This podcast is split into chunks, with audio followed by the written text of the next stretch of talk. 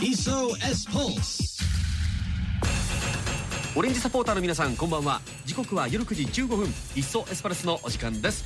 さあ今日のいっそエスパルスは前節のいわき FC 戦後美穂練習場で選手の皆さんにお話を伺ってきました。今日はその模様たっぷりご紹介したいと思います。それでは行きましょう。今日も夜9時30分までのお付き合いよろしくお願いします。素直正和がお送りします。いっそエスパルススタートです。SOS Pulse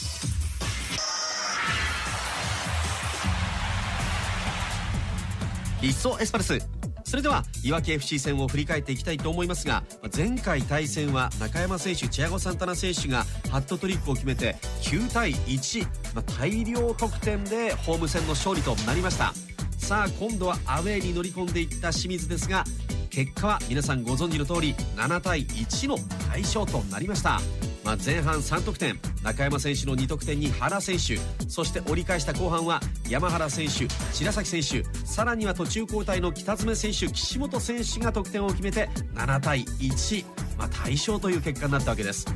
さあそれでは選手インタビューご紹介しましょう。いわき戦の先発メンバー2得点を取りました中山勝弘選手です。まずは得点シーンから振り返ってもらっています。どうぞ。まあゴンちゃんボール持ったら基本的に走るっていうことはしてるんで僕は意識的には、まあ、あの瞬間もスペースが空いたのすごい見えましたし、うん、ワンちゃんちょちょっとちょうだいって思いながら走ったら本当に見てくれてるんで、でまあそこのシーンは相手2人ドーンってななってラッキーだったんですけど、まあ、最後のところちょっともうちょっと冷静にコース狙えたらなっていうのがあったんですけど、まあ運がいい形で入ったんでそこは良かったです、ちょっとなんかあんま置きどころが良くなくて、自分の思ったところに蹴れなかったんですけど、うん、まあ、それがちょっとなんかキーパーにちょっと迷いを与えたというかそういうのがあったんじゃないかなと思います、先制点の時に思ったよりも喜んでない感じしたんですけど冷静な感じが、はい、うん、どういう心境だったのかなと思って。うんまあちょっとあんまり言っちゃいけないと思うんですけどびっくりしたんですよシンプルに。もう打った瞬間にもうキーパー正面だったんで、うん、あ入んねって思って。でうわって思って、もっともう一回見たら入ってたんですよ、だびっくりしちゃってえ入ってるみたいなびっくりが大きすぎて 喜ぶよりびっくりが大きかったんですよ、うんうん、そうなんか冷静だなと思って。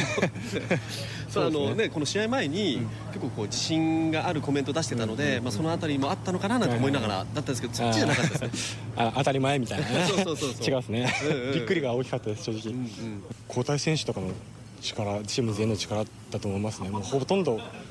後半はもう交代選手が全員絡んで点取ったようなもんなんでチーム力じゃないですかね、でもこの状況で残り3試合っていう精神的なものというのは今どうですか？のかなり自信に満ち溢れてると思いますみんな。この試合の先制点は権田選手のパスこれがアシストになったというねゴールキーパーアシストがついた珍しい試合でもありました。いやしかしチームとしていい状況で残り3試合臨めそうです。では続いて白崎亮平選手のインタビューです。同じく得点シーンから振り返ってもらっています。どうぞ前半にねもっと簡単なシチュエーションのやつがあったんでまあそっちでちょっと、まあ、自分らしくないトラップミスっていうかがあったから、まあ、ゲームの中で取り返したいなっていう気持ちはあったんでまあただ、えー、と後半の試合の展開というか流れ的になんていうんですかね自分のランニングについてこれてないなっていうのは感じてたしカウンターっぽい感じで3列目から飛びやす飛び出しやすい展開があったから、うん、チャンスは来るな来るかなっていうのはあって冷静に決めれたかなっていう。むしろあっちの方が難しかったかなっていう。ここに来てこういろんな選手がまた点を取り出すっていうのはすごくチームとしていい状態だと思うしでまあ、ほとんどサイドバックの選手が取ってるっていうことはチームとして攻撃の厚みが出てる証拠なのかなっていうふうなとこは思うし。前回の熊本戦1-0で、まあ、あの苦しんだ試合だったと思いますけど今の熊本何か印象ありますか？うん、まあ、前回出てないんですけど行ってないんですけど試合には、まあ、結構苦しめられたゲームだったし結果が全く違った結果でもおかしくなかった試合だったかなっていうのは見てて印象に残ってて、まあ、スタイルははっきりしてるし別にその時と印象の違いは特にないですかね、まあ、ボールをこう動かして相手を動かすことに長けてて切り替えが早くて前からプレッシャーに来るっていう、まあ、もうそのスタイルをずっと大木監督が一貫してやってると思うしそれを多分俺たちに対して変えてやってくるっていうことはないと思うんで、まあ、相手が早くプレッシャーに来るなら、まあ、背後を使うのかより早く準備するのか自分たちがやるべきことは見えてくるし逆に相手のパスワークだったりとか連動した攻撃っていうところはもちろん体を張って守るとか、まあ、そういうもう基本的なところ、まあ、目の前の相手に負けないついていく。まあそういったところをしっかりやれば、まあ、自分たちがチャンスを仕留めれば、まあ、結果出てくると思うしっていう感じですかね。はい。いわき戦の5点目を入れた白崎選手、まあ、山形戦34節以来ぶりのゴールだったわけですね。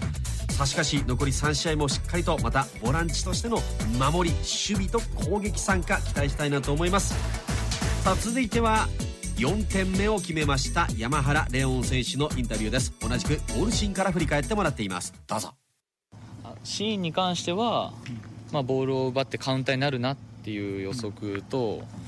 チアゴが持ち出した時にもしかしたら左に来るなそこに高橋君がフリーで待ってるなっていうのあったのででもなんかチアゴが起点になってくれてる分後ろから誰か上がらないといけないっていう感覚はあったし自分がそのウイングで出てる以上攻撃に厚みをもたらすために僕らが走らなきゃいけないっていうのはあったので、まあ、高橋さんがもうちょっと内側で受けてた外側ランニングしたと思いますけどうん張ってボールを要求してたのでうんこれはインナーラップだなと思って行って。であの高橋さんのパスがあれ結構相手に取られないように取られないようにした上でできるだけ内側にボールが出てるんでシュートが打ってたんですよ、あれが縦に出てたら多分ひねれないんでクロスになっちゃったと思うんですけど、それをパス出た瞬間に最初はクロス上げようかなと思ってたんですけどあのパス出た瞬間に打てるなと思ったんで打ちました、まあ、点を取るサイドバックでありたいっていうそこはあのあまり多くないと思うのでそこを目指していきたいという思いは常にあったので、うん。ただまあ個人としての思いとあの状況では4点目が欲しいっていううん思いがあったので、うん、あの時間帯にあの4点目を取れたのは大きかったかなと。思います福島っていう場所で得点取れたのもまた違いますか？はい、まあ、まあサッカーチームもそうですし出身高校も福島県なので、まあ、いわきっていうよりも、まあ、富岡町とか奈良浜町のとこでしたけど福島県っていう地で、はい、サッカーできて、まあ、あの高校の担任の先生も来てくれましたし、うん、そういう来てくれた試合で点取れたんで、はい、まあ頑張ってるっていう姿を、はい、見せれたのは良かったかなと思います。席がいわきの席しか取れなかったらしくてもちろん多分いわきの試合もあその僕の先輩でいわきにいる人もいるのでいわきの試合も見てたと思うんですけど。本当に終盤戦で残り3試合自分たちでこう昇格決められる位置にいる中で一戦一戦のプレッシャーみたいなのもどうでしょう？えーまあプレッシャーは、はい、ありますね。緊張もあるし不安もありますけどこの状況でいかに、えービビらずに、自信を持ってやれるかが、大事っていうのは分かってるんでなんかこうビビってやれなかった後悔よりもこの状況でもチャレンジして、まあ、ちょっと多少ミスった方がミスをした方が、あのーそっちの方が後悔ないと思うので、まあ、秋葉さんからこのプレッシャーを楽しんでこのプレッシャーだからこそ堂々と自分たちの力を発揮しようというふうには常に言われているのでチームとしてそこをチャレンジしていい雰囲気を全員で作り出せばあの気持ちよく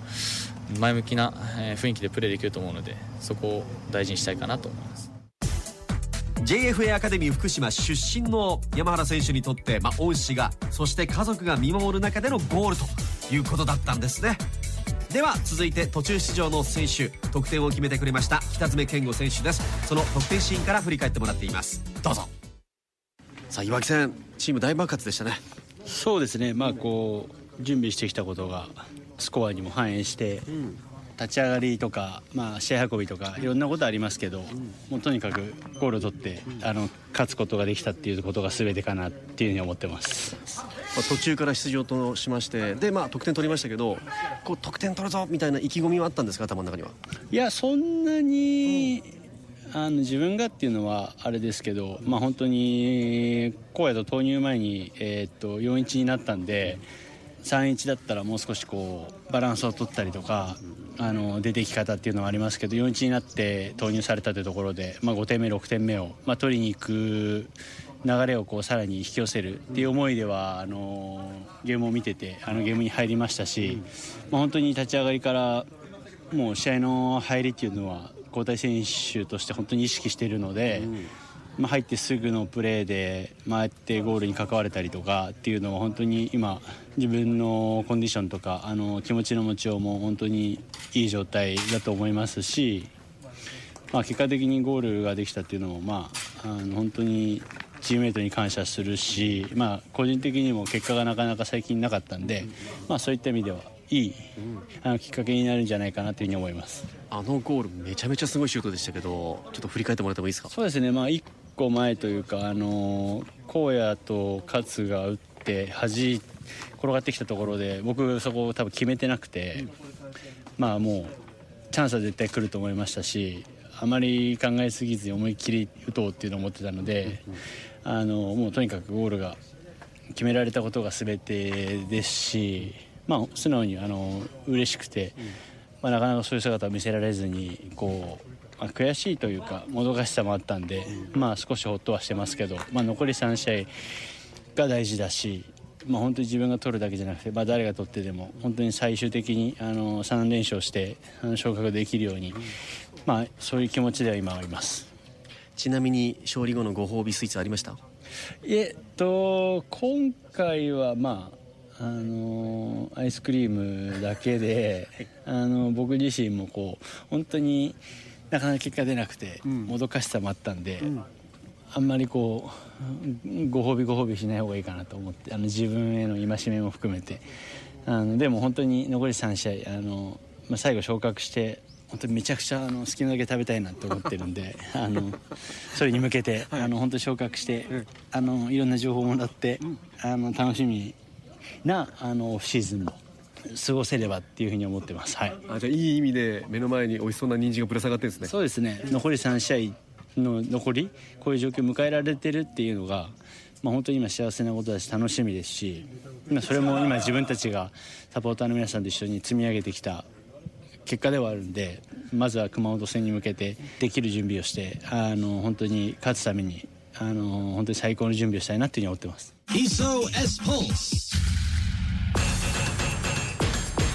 42試合が終わった後のご褒美スイーツは一体どんなものになるんでしょうかね。この辺りもちょっと注目したいなと思います。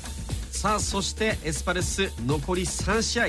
まずはホーム2連戦です。明日土曜日熊本。そして翌週大宮。アウェーで最終戦。水戸との対戦となります。さあ昇格をどこで決めてくれるか。自分たちで3勝すれば確実に決まるという状況の中エスパルスの応援声援オレンジサポーターの皆さんいつものようにお願いいたします。それでは今日はこの辺りで。素直正和がお送りしてきました「いっそエスパルス」また来週。